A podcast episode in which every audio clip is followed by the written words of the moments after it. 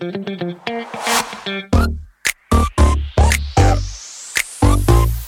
it.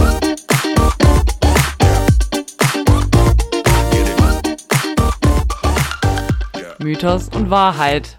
Der Podcast für Kulturbanausen.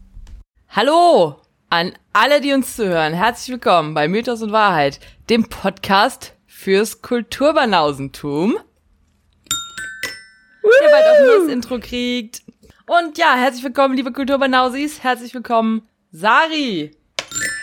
Du hast gerade Kulturbanausis gesagt. Das stimmt. Ich dachte, du wärst für Kulturbanäuschen und ich wollte vorschlagen, dass du halt Kulturbanäuschen sagst und ich die Leute dann als Kulturbanausis bezeichne, was ja auch unsere Präferenz gewesen ist jeweils. Ja, das stimmt. Deshalb sage ich ausnahmsweise Hallo, liebe Kulturbanäuschen. Hallo, liebe Steffi. Hallo, liebe Sari und herzlichen Dank auch an Lari für diese traumhaften Vorschläge, wie wir ab Mega. jetzt unsere Fans nennen wollen. Puh, die Hitze macht mir ein bisschen zu schaffen. Es ist, als würden wir auf dem Todesstern leben, kurz bevor er explodiert und so ist es ja auch. Ich, ja, Völlig respektlos sitze ich Sarah auch in Unterwäsche gegenüber. Weil ich sag's dir, wie es ist, ich habe auch keine Hose an. Nicht nur kein Oberteil. ich habe dir eben schon gesagt, mich brauchst du nicht respektieren. Ich akzeptiere dich. Ich akzeptiere dich, wie du bist. Danke. Guck mal, ich habe Origami-Falten gelernt. Geil, wer hat's dir beigebracht? Äh, YouTube. Dinosaurier? Stefanie, das ist ein Kranich. Okay, sorry, ist ein Kranich. Okay, wow. Welcher Dino soll das denn sein? Triceratops. So, aber jetzt ein ernstes Thema. Steffi und ich haben Betriebsausflug gemacht. Oh ja, stimmt. Wir reden nur über Weird Crimes im nächsten Podcast. Das, was Steffi gesagt hat. Äh, ja, wir waren bei Weird Crimes in Köln. Yes. Und ich habe mich so darauf gefreut. Es war krass. Ich habe mich so darauf gefreut, bis Stefanie mir geschrieben hat, Scheiße, ich habe meine Karte zu Hause vergessen. Ich muss dann noch mal los, ich hol dich später ab. Und ich meinte, aber meine Karte bringst du doch dann auch mit. Und sie meinte, ich habe deine Karte nicht, die habe ich dir doch vorbeigebracht. Boah, ist das so schlimm. Ja, äh, eine Stunde lang waren wir völlig verzweifelt, weil ich krass. dachte, ich dachte halt 100 pro, ich hätte dir die Karte gegeben. Ich habe vor mir gesehen, wie ich die in ein Buch gepackt habe, wie ich zu dir gefahren bin mit dem Fahrrad, auch in meinem Kopf, was völliger Schwachsinn ist im Nachhinein. Ja, eben, das war überhaupt keinen Sinn. Wie ich dann nach oben gegangen bin, wie ich das Buch ausgepackt habe und sie dir gegeben habe, während Florian dabei war. Das ist in meinem Kopf immer noch. Es ist in meinem Kopf immer noch so. Das hast du geträumt. Aber dann bin ich nach Hause gefahren in meiner Mittagspause und habe diese Karte in eben jenem Buch gefunden. Boah, so, ich hatte so Angst, dass ich die weggeschmissen habe. Ich hatte so Angst, dass ich die weggeschmissen habe. Das war nice. Und passend dazu habe ich mir auch einen Supersong rausgesucht. Falls du dich erinnerst, da gab's eine Anastasia. Egal, auf jeden Fall ist mein Song natürlich Anastasia I'm Out of Love, weil Ines Agnoli davon berichtet hat und ich dachte, das ist ein, ist ein guter Song. Und ich glaube, es tritt halt immer noch gegen Anastasia I'm Out of Love, Toploader mit Dancing, Dancing, Dancing in the Moonlight an. Bringt mich in eine prekäre Lage. Weil du beide scheiße findest. Yes. Oh no! Dann nehme ich Coldplay und die Chainsmokers. Something just like this. Nein, ich nehme Anastasia I'm Out of Love. Du findest die beide scheiße. Ja. Nee, aber ist okay. Es gibt schlimmere Songs. Ich möchte heute eine Geschichte erzählen und einen Song aus dem aus den Supersongs streichen lassen. Oh Ja, no. ich habe mich jetzt dazu entschlossen, diese Geschichte zu erzählen, auch wenn wir schon seit 10 Minuten privat plappern, wird es jetzt noch mal einen kleinen Rant geben, der äh, ein bisschen länger dauern wird. Und zwar gibt es einen Song in den Supersongs, den ich mir ja von dir ausgesucht habe und der Song ist an sich gut. Es ist Mary J. Blige, Family Affair. Mhm. Ist ein guter Song. Ich mag den richtig gerne, oh mein Gott. Aber nun möchte ich folgende Geschichte zu diesem Song erzählen, die mir immer wieder einfällt und die ich noch nie in meinem Leben jemandem erzählt habe. Und jetzt erzähle ich sie im Podcast. Und Jetzt höre ja erzählst du sie drei Leuten mehr. ich höre ja diese Liste immer beim Sport und jedes Mal, wenn dieser Song kommt, denke ich einerseits geiler Song, aber andererseits muss ich immer daran denken, was mir damals mit 17 widerfahren ist. Und zwar, als ich mit meiner ersten Freundin zusammengekommen bin, da war ich 15 und die auch. Und wir waren fast zwei Jahre zusammen und die wollte sich nicht outen. mir wäre es egal gewesen irgendwann. Am Anfang fand ich es halt auch super weird, aber irgendwann wäre es mir egal gewesen. Aber die wollte halt auf gar keinen Fall, dass auch nur irgendjemand was davon entfernt. Also nicht meine Familie, nicht ihre Familie, nicht keiner von unseren gemeinsamen Freunden. Wir hatten nämlich auch einen gemeinsamen Freundeskreis. Wir waren nämlich erst Freunde und dann ein Paar. Die wollte auf gar keinen Fall, dass jemand was davon mitkriegt. Und ich habe mich halt darauf eingelassen und das mitgemacht. Und dann, mhm. als ich 17 war, ist die mit meinem damaligen besten Freund zusammengekommen und hat sich von mir getrennt und war dann mit meinem besten Freund zusammen. Und wir waren alle ein Freundeskreis. Und ich, mein, meine große erste Liebe hatte sich gerade von mir getrennt, um mit meinem besten Freund zusammenzukommen, die ich jedes Wochenende bei allem, was wir gemeinsam mit der Gang gemacht haben, gesehen habe. Man könnte also sagen, meine Laune war mittel bis sehr scheiße. Oh und Gott, vielleicht ganz furchtbar. War ich auch ab und zu eine kleine Drama Queen. Aber ich möchte auch sagen, bis zu diesem Zeitpunkt hatte ich immer noch niemandem davon erzählt, weil sie ja nicht wollte, dass es irgendjemand erfährt. Und dann wusste es dann irgendwann, habe ich sie aber dann gezwungen, es ihrem Freund zu sagen, wenigstens. Aber der hat natürlich auch davon profitiert, dass kein anderer es wusste. Und ihm war es natürlich auch egal. So, und dann war zu der Zeit gerade dieser Song in. Und da kommt ja irgendwie die ganze Zeit auch sowas vor wie äh, bla bla, no more drama, irgendwas. Und immer wenn dieser Song gespielt wurde, was echt oft war, bei diesen ganzen No More Drama, äh, No Hate, irgendwas Scheiß, hat der halt immer das so komplett auf mich bezogen. Weil ich ja immer so eine kleine Drama Queen war. Und hat halt immer sozusagen mir gesagt, durch diesen Song, ich soll mich mal verdammt nochmal zusammenreißen, weil das ist hier, äh, ja, no hate, äh, bla. Und das war so oft und ich war, hatte irgendwann einfach so die Schnauze voll von dieser Scheiße, dass ich hingestellt wurde wie der letzte Idiot, dass ich dann irgendwann einfach unseren Freunden gesagt hatte, was, was Sache ist. Richtig assi. Ehrlich gesagt, ich habe es nur einer, einer von denen erzählt, nämlich meiner damaligen ja. besten Freundin. Aber weil es halt so ein krasser Gossip war, hat dies dann halt sofort allen erzählt. Mhm. Im Nachhinein richtig assi. In dem Moment konnte ich es aber irgendwie verstehen, weil es war halt schon eine Bombe, die ich da hab platzen lassen. so zwei Jahre alle angelogen. Richtig krass. Und ja, dann ging das Drama erst richtig los. Ich muss aber sagen, am Ende habe ich gewonnen. Ich bin nämlich immer noch mit den Leuten befreundet. Deswegen möchte ich, dass dieser Song aus der Liste entfernt wird, weil ich habe keinen Bock, dass da ein Song drin ist, der mich an die schlimmsten und dunkelsten Zeiten meines Lebens erinnert, in denen ich einfach richtig traurig war und mit niemandem darüber reden konnte, einfach nur, weil ich niemanden outen wollte, der nicht geoutet worden werden wollte. Und ich es dann trotzdem gemacht habe, was auch richtig assi ist, aber es gab ja auch für sie keinen Grund. Es gab, war jetzt nicht so, dass sie aus einer Familie kam, die irgendwie besonders religiös war oder irgendwie kulturell das nicht, sondern einfach nur, die war einfach nur ein Rich Kid. Man hatte keinen Bock auf Privilegienverlust und kam halt nicht so gut mit der Situation klar, was ja auch klar ist.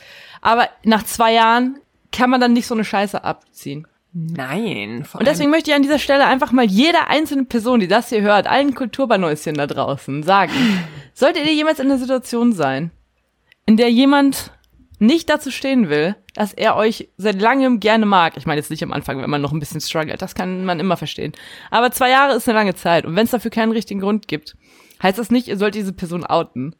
Aber dann das auf keinen Fall. solltet ihr sehen, dass ihr Land gewinnt, weil die ist es dann einfach nicht fucking wert. Okay, wow, das berührt mich irgendwie. Das macht mich auch traurig. Ich habe diese Geschichte mit diesem Song noch nie erzählt. Also generell die Grundgeschichte, die kennen natürlich hier meine Freunde, aber Oh, äh, dieser Song macht mich halt fertig. Ich denke dann jedes Mal wieder, wie konnte ich das mit mir machen lassen? Ja, so lange. Und gleichzeitig habe ich auch noch ein schlechtes Gewissen, dass ich es dann am Ende doch. Die hieß die Freundin von mir, der ich das dann erzählt habe. Und die hat es dann einfach meinen anderen Freunden erzählt und alles daran war irgendwie nicht cool. Ist es auch nicht. Ich sag's, wie es ist. Der Song ist entfernt. Danke. Obwohl es ein guter Song ist, naja. Sorry, jetzt, jetzt muss ich da auch dran denken. Und fünf Minuten Monolog, einfach nur um meine Traumata hier im Podcast aufzuarbeiten. Toll.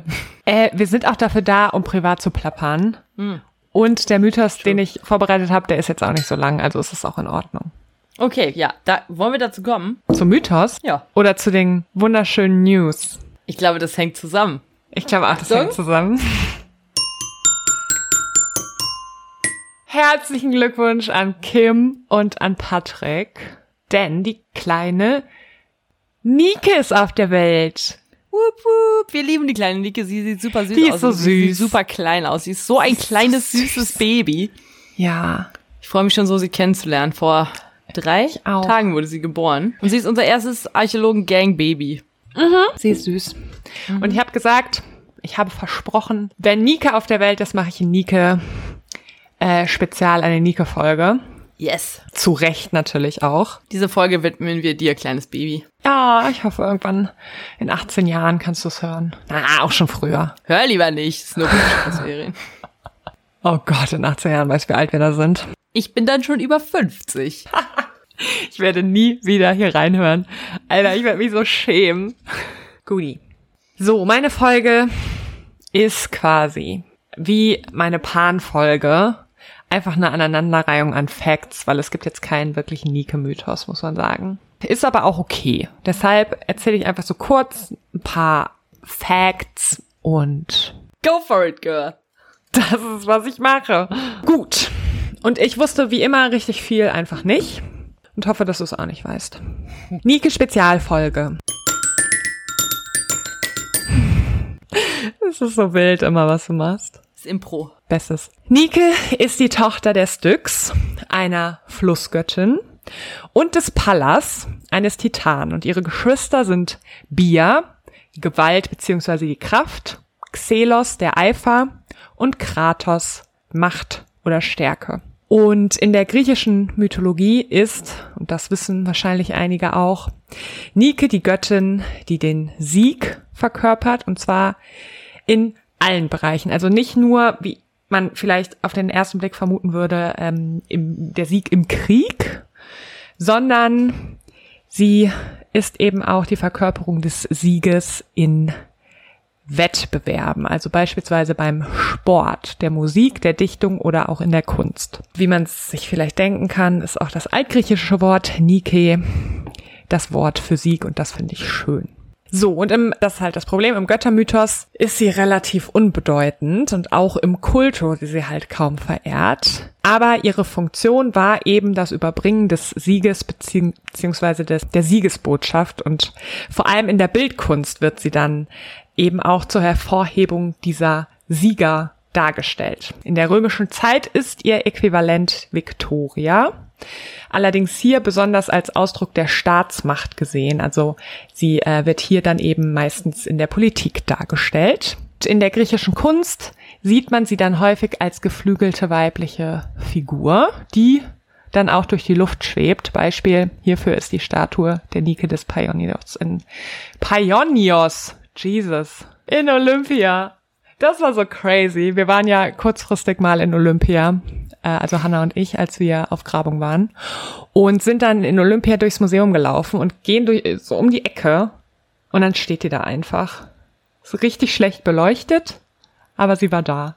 Das stelle ich mir sehr geil vor. So ähnlich wie wenn man im Louvre ist und so eine Treppe hochgeht und auf einmal ist da die Nike von Samothrake und steht einfach so auf der Treppe. Genau, also ich hatte ja gesagt, jetzt haben wir wieder ein bisschen geplappert, dass es halt so eine weiblich geflügelte Figur ist und ähm, die schwebt durch die Luft.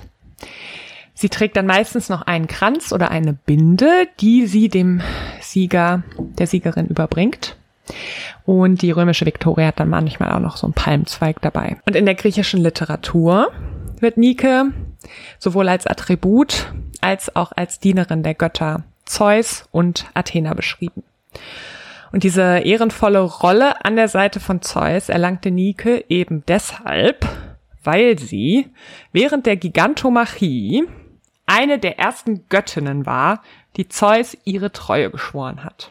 Während des Krieges mit den Giganten, da könnt ihr euch gerne Folge 1 nochmal anhören, rief Zeus alle Götter auf den Olymp, um eben auch so ein bisschen die Loyalität zu testen. Und äh, er erklärte, dass jeder Gott und jede Göttin, der oder die sich mit ihm gegen Kronos verbünden würde, seine Ehre und seine ewige Gunst erhalten würde. Kurze Erklärung zur Gigantomachie. Das beschreibt, also die Gigantomachie beschreibt den Kampf der griechischen Götter mit den Giganten. Wobei hier der Göttervater Zeus eben der Anführer war. Und Gaia war beleidigt, weil Zeus ihre Söhne äh, in die Unterwelt gesperrt hatte. Und von ihrer Mutter angespornt warfen dann die Giganten riesige Felsblöcke und auch brennende Eichen Richtung Himmel. Und äh, Gaia hatte dann auch ein Wunderkraut gezüchtet oder wollte es züchten, ließ es halt wachsen, was den Giganten helfen sollte, gegen die Götter generell, weil sie durch dieses Kraut eben nicht von Sterblichen getötet werden konnten. Und als Zeus davon erfuhr, verbot er dann Eos, also dem Morgenlicht, der Selene, dem Mond und Helios, der Sonne, zu scheinen, bis er dieses seltsame Wunderkraut gefunden hatte. Der Sieg sollte den olympischen Göttern dann tatsächlich nur durch die Hilfe sterblicher Wesen möglich sein, weil die Giganten eben durch Götterhand nicht sterben konnten. Und diese Hilfe kam dann durch Dionysos und durch Herakles. Das waren beides Söhne des Zeus, allerdings mit sterblichen Müttern gezeugt. Und deshalb konnte vor allem Herakles tatsächlich, boah, bei dem müssten wir mal ein Themenspezial machen. Also wer das ganz genau im Detail wissen will, der sollte sich einfach mal den Disney-Film angucken. Kommt alles drin vor, außer das mit dem Kraut. Stimmt, ist schon, ist schon ziemlich nicer Disney-Film. Ist best. Aber es ist halt auch vielleicht mal gut für Mythos und Wahrheit. Auf jeden Fall, wir müssen unbedingt mal ein Herakles-Themenspezial machen, das stimmt. Haben wir halt auch was für die nächsten Folgen. 100 Folgen. so, also besonders Herakles war wichtig und half dann den Göttern und Göttinnen zum Sieg weil er seine Pfeilspitzen in das giftige Blut von der von ihm erschlagenen Hydra tränkte und damit die Giganten dann auch töten konnte. Von den Göttern waren eben Styx und ihre Kinder, also die Mutti von Nike, die ersten, die ihre Loy Loyalität zu Zeus erklärt hatten, worauf Zeus ihr und ihren Kindern dann eben seine ewige Gunst schenkte. Daraufhin wurde Styx dann zum Beispiel auch die Ehre zuteil, dass bei ihr der heiligste Eid der olympischen Götter geschworen wurde. Also beim Styx, das ist der Fluss, der die Unterwelt von der Erde trennte.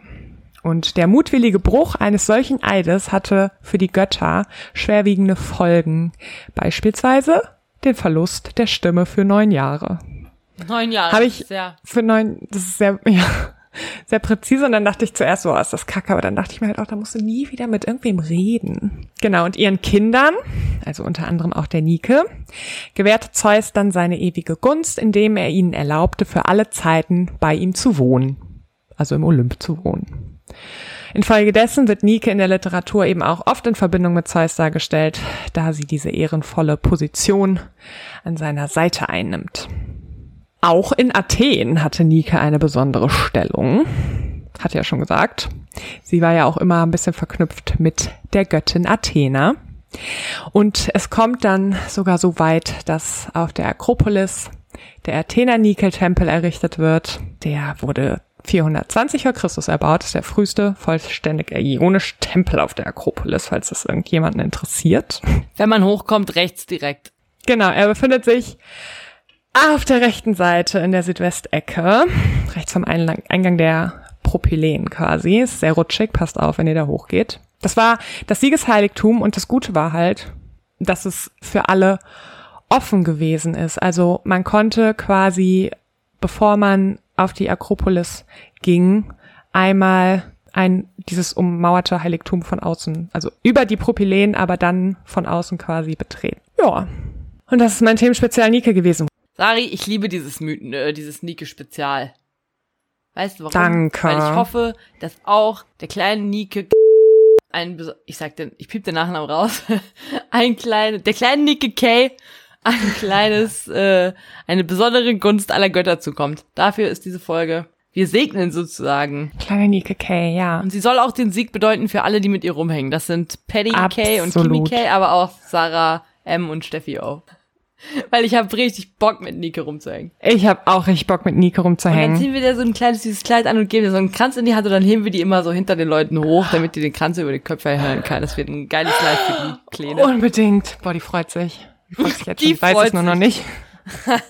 Ja, es tut mir leid, dass es so eine kleine Folge, und mit klein meine ich natürlich auch äh, kurz, kurze Folge ist. Aber wir naja, mussten wir haben ja diese. Viel privat geplappert, also ich glaub, Richtig, und wir mussten diese Nike-Folge jetzt machen, weil ich hab's versprochen. Und das ist auch nur das einzig Richtige, was man machen kann. Wenn eine kleine Nike geboren wird, so. dass man ihr eine Folge widmet. Nicht alle Götter können, alle GöttInnen können einen äh, krassen Mythos haben. Immerhin ist das Leben von Nike Kay jetzt nicht geprägt von irgendwelchen Geschichten, die irgendwas mit Frauenraub, Menschenraub, Menschenhandel, komischen ja. Erschlagungen von Leuten, Mord, Totschlag, Vergewaltigung zu tun hat, sondern ist einfach Richtig. eine sweete kleine Maus, die Leuten den Sieg bringt. Das ist doch super. Es, du hast ja recht. Die hat einfach da hart gechillt, glaube ich, nachdem sie Zeus zur Hilfe kam, schön geholfen hat, dann im Olymp gechillt hat, da rumsaß und ab und an mal gesagt hat, oh hier, ich habe eine Binde für einen Sieger, ich komme mal kurz vorbeigeflogen. Ja, so Hammer. Ja, Beste stimmt schon. Leben. Wirklich beste Leben. Weißt du, wem die Siegesgöttin auch hold war letzte Woche? Nein, weil ich habe die, ich habe das Finale nicht geschaut.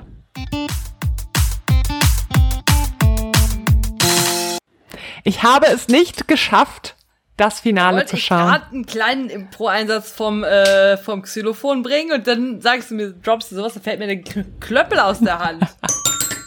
Es tut mir leid, du kannst mich spoilern. Ich wurde tatsächlich auch nicht vom Internet gespoilert. Finde ich schon ja, krass. äh, äh, ich wurde schon eine Milliarde Stunden, bevor es überhaupt losging, vom Internet gespoilert. Bist du nie bei Insta oder was? Ich bin nur bei Insta und ich wurde einfach nicht gespoilert, weil mir aber auch kein Princess Charming Content mehr geliefert wurde. Ja, jedenfalls hat Laura nicht gewonnen. Wer war noch in der Auswahl? Caro, Jasmin Amelia und Jessie. Jessie hat gewonnen, sage ich. Yes, Ja, Jessie hat wow, natürlich wie gewonnen. Unerwartet. Überraschend, wie wir es erst seit Folge 1 gesagt haben. Mhm. Und wahrscheinlich jede einzelne Person hat Jessie Princess Charming 2022 gewonnen. Hast du auch den Aftertalk gesehen? Nee, der war noch nicht. Der kommt Dienstag, glaube ich. Ja, also äh, das war eine sehr langweilige Folge. Und gar nichts darüber zu sagen, weil sie einfach so unglaublich langweilig war. Ich hoffe jetzt einfach nur, ich glaube Ende August kommt der Prince. Der kommt schon Mitte August. Echt? Das ist, heute ist der Ich glaube, das 14., ist schon also- bald. Ja, ich Ja, glaube, geil, dann haben wir endlich wieder was die für unseren Wahrheitsteil. Ja. Na gut, ich wünsche unseren Banausis eine schöne Zeit, die nächsten zwei Wochen. Ich äh, entschuldige mich für das gesamte private Geplapper in dieser Folge. Muss mal sein. Wow. Auch nochmal danke an alle privaten Nachrichten und Screenshots, die uns geschickt wurden. Oh Ich ja, musste so lachen. klar wollen wir eure Freunde sein, Leute. Wir wollen, wir wollen eure Freunde sein. Ja, ihr seid sweet. Danke dafür. Ich wünsche jedem einen Batida de Coco und ich wünsche mir, Sari, dass du endlich vorbeikommst, weil weißt du, ich habe glaube ich schon sieben Packungen Maracuja-Saft gesoffen und muss immer wieder neue kaufen, weil ich denke, wenn jetzt Sarah kommt, dann habe ich keinen Maracuja-Saft für den Batida und so geht es nicht. Besser als sieben Flaschen Batida weggesoffen. Ich habe die ganze Woche keinen Hund. Sei mein Gast. Außer Mittwoch, da kann ich nicht. Okay, ich regel was. Weißt du, ich bin, ich sag's kurz, wie es ist und ich möchte wissen, ob es bei anderen Leuten auch so ist. Ich bin ein introvertierter Mensch, ich habe echt Bock auf abends allein auf der Couch liegen. Das habe ich wirklich sehr, sehr häufig, äh, weil ich das liebe. Ich liebe das auch. Und dann habe ich aber jede Woche, jeden Abend eine soziale Verpflichtung. Und ich denke mir, in dem Moment, wo ich diese Verpflichtung abschließe, das ist eine gute Idee. Und dann gucke ich in meinen Kalender und sehe einfach, dass ich jetzt seit drei Wochen jeden Abend verplant bin. Und dann reg ich mich über mich selber so auf. Ey, ich fühle das so sehr. Ich mag das auch nicht. Aber für dich finde ich, für dich finde ich doch Zeit, Herzi. Am Ende von dieser Folge, die wir einfach künstlich in die Länge ziehen, als, Ja. als kein Morgen mehr, möchte ich äh, noch eine Umfrage an unsere Kulturbanausi stellen und außerdem nochmal schwören, Leute, nächste Woche machen wir weniger privates Geplapper und mehr Mythos. Ja. Und ich möchte die Umfrage hiermit starten. Welche Hausarbeit liebt ihr? Weil, also ich liebe Bügeln. Ich liebe das. Und ich liebe auch Staubsaugen. Und ich finde auch Spülen ein bisschen geil. Was ich halt hasse ohne Ende ist Kochen. Ich hasse Kochen. Ich hasse das. Ich mag das, aber spülen hasse ich richtig. Ja, aber das ist doch voll entspannt. Aber es ist ekelhaft. Ja. Es ist ekelhaft. Ich mag das nicht so gerne. Also ich glaube so folgendes. Staubsaugen, spülen und bügeln ist halt so. Am Anfang ist was dreckig oder knitterig und am Ende ist was sauber oder glatt. Das stimmt. Man hat, man sieht halt, was man gemacht hat und man hat was aus einem schlechten Zustand in einen guten Zustand versetzt. Und beim Essen ist es genau andersrum. Beim Kochen hat man so eine, zum Beispiel so eine Paprika. Die ist wunderschön und rot und rund und knackig. Und dann macht man die komplett kaputt. Und am Ende wird daraus ein, so eine Pfanne voller Zeug, das alles durcheinander ist. Und deswegen mag ich alles andere außer Kochen. Also bügeln fühle ich sehr, weil du kannst dich halt einfach da hinsetzen und Fernsehen gucken oder so. Ich habe halt kein richtiges Bügeleisen. Ich habe so ein weirdes Bügeleisen zum Aufstellen auf den Tisch und das ist nicht ganz so stabil. Ich mag Staubsaugen nicht, weil ich diesen Oldschool Staubsauger halt hinter mir herziehen muss und das nervt mich. Außerdem hat der einen Kabelbruch und geht immer aus. Kochen mag ich sehr gerne. Ich mag auch gerne Wäsche waschen. Oh, und das ist eigentlich echt eklig, aber ich mag Badputzen. Aber weil es am Anfang dreckig ist und am Ende sauber. Ja, so dreckig ist es auch nicht. Ich mach's ja dann doch häufig. Das wird mir jetzt zu weird, aber ich habe gerade eine richtig gute Business-Idee. Was denn? Wir machen OnlyFans-Account, wie wir Hausarbeit machen. Ja. Aber, ja, Ja, das guckt Also sich Leute, 100 demnächst bei Irgendjemand guckt sich das an. Sarah und Steffi. Sarah, wie sie Bad putzt, Steffi, wie sie bügelt. Aber Das machen wir. ein bisschen mehr an als jetzt gerade. Nein, Doch. so funktioniert das nicht. Prince Charming, nächste Folge bei Mythos und Wahrheit, dem Podcast des Kulturbandausentums. Auf Wiederhören auf diesem Kanal.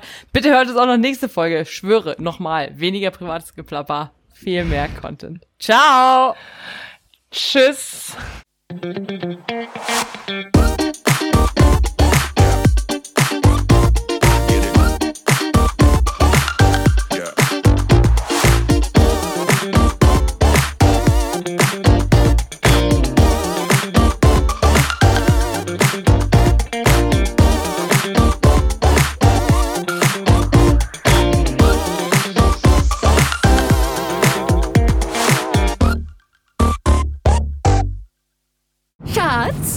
Neu verliebt. Was? Da drüben. Das ist er. Aber das ist ein Auto. Ja, eben. Mit ihm habe ich alles richtig gemacht. Wunschauto einfach kaufen, verkaufen oder leasen. Bei Autoscout24. Alles richtig gemacht.